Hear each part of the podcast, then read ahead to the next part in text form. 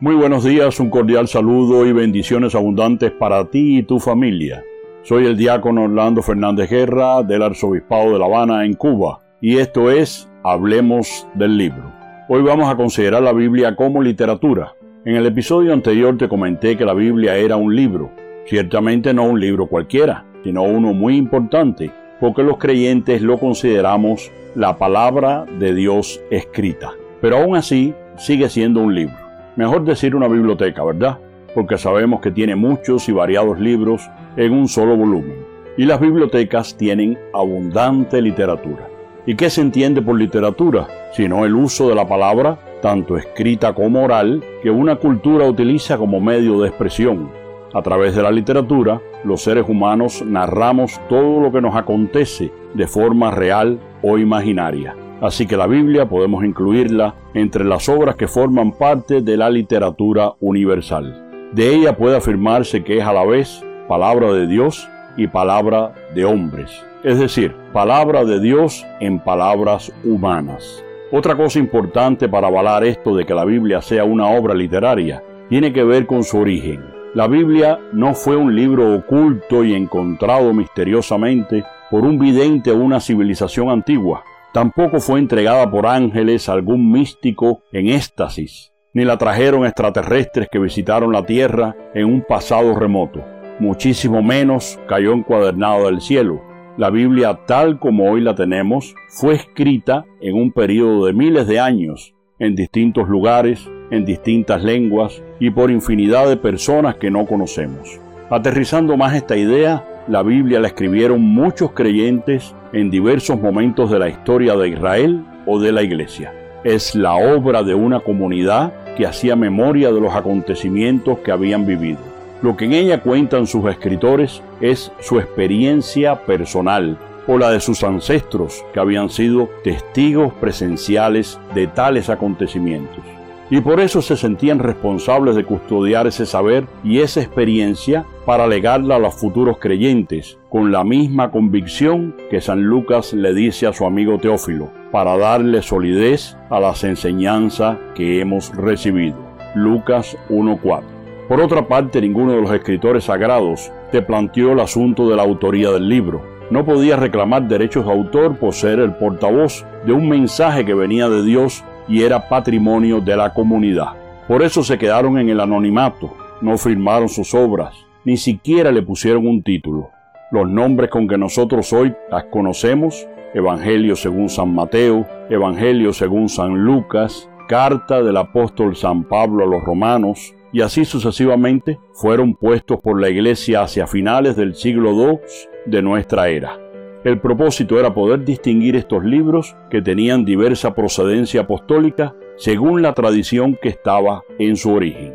Dicho de otra manera, los apóstoles, como los escritores modernos, no estaban al final de la obra autenticándola, porque sabemos que ellos no escribieron nada, sino que se situaban al principio de una tradición que se transmitió de manera oral durante mucho tiempo y que mucho más tarde sus discípulos la pusieron por escrito.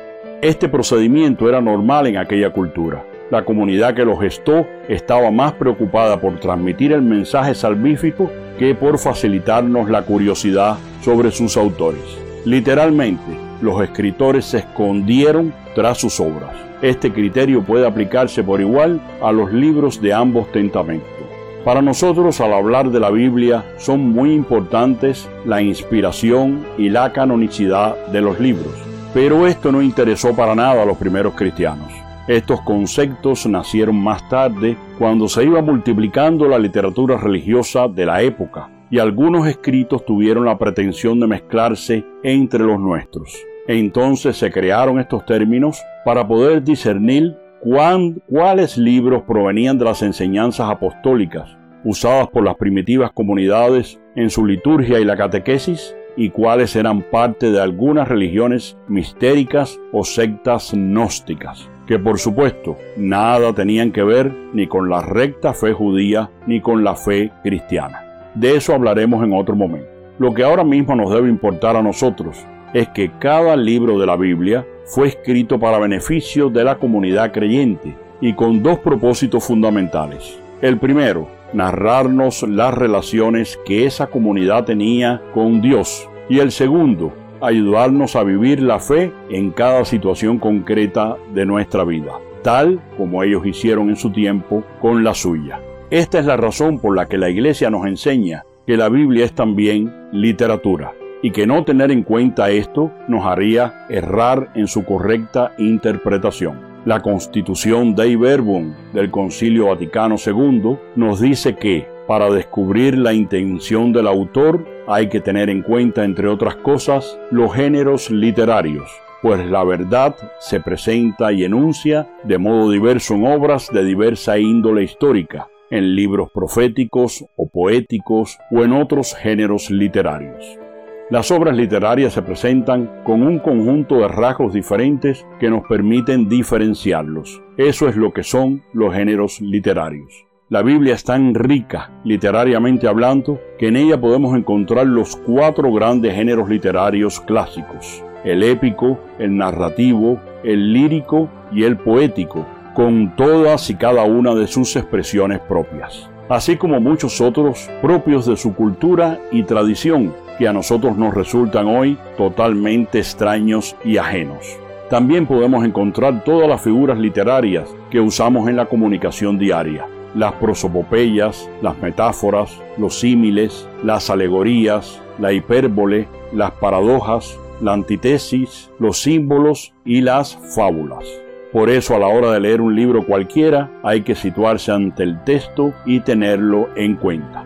Escuchemos un ejemplo de fábula que se cuenta en el libro de los jueces, capítulo 9, de los versículos 8 al 15. Una vez fueron los árboles a elegirse rey y dijeron al olivo, sé nuestro rey. Pero el olivo dijo, y voy a dejar mi aceite con el que se honra a dioses y hombres, para ir a mecerme sobre los árboles. Entonces dijeron a la, a la higuera, ven a ser nuestro rey. Pero la higuera dijo, y voy a dejar mi dulce fruto sabroso para ir a mecerme sobre los árboles? Entonces dijeron a la vid, ven a ser nuestro rey. Pero la vid dijo, y voy a dejar mi mosto que alegra a dioses y hombres para ir a mecerme sobre los árboles? Entonces dijeron todos a la zarza, ven a ser nuestro rey. Y les dijo la zarza, si de veras quieren ungirme como su rey, vengan a cobijarse bajo mi sombra y si no, salga fuego de la zarza y devore hasta los cedros del Líbano. A menos que entonces los árboles hablaran y tuvieran capacidad para reunirse y tomar decisiones, estoy seguro que no tomaría usted este relato al pie de la letra. Hay en él una gran enseñanza sobre el buen uso de la autoridad y sobre el peligro de la dictadura. Este es un relato sapiencial con claras motivaciones didácticas. Otro ejemplo interesante es el del libro del profeta Jonás. Si lo tomamos como un relato histórico es no solo impreciso, sino hasta equivocado geográficamente. Pero si lo leemos como un relato de ficción, teniendo en cuenta los mismos códigos que el anterior, entonces comenzamos a entender su gran enseñanza.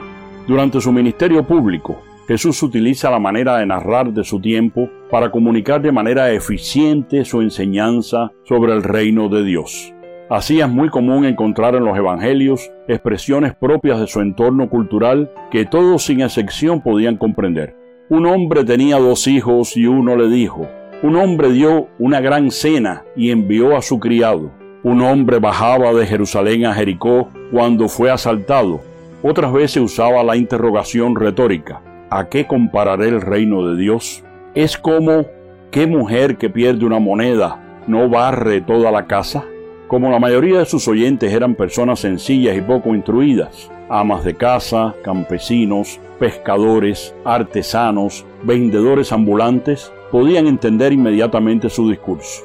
Jesús les hablaba desde su realidad cotidiana, y así abundan los relatos sobre el trigo y la cizaña, la higuera que da buen fruto, la tierra buena, las semillas que caen fuera del surco, la viña no cuidada, la red que un pescador tira al agua, o habla de labores domésticas realizadas por las mujeres, aquella que amasa el pan y pone tres medidas de levadura, o las que olvidan poner aceite en sus lámparas la víspera de una boda, ni qué decir que esto le facilitaba mucho la enseñanza.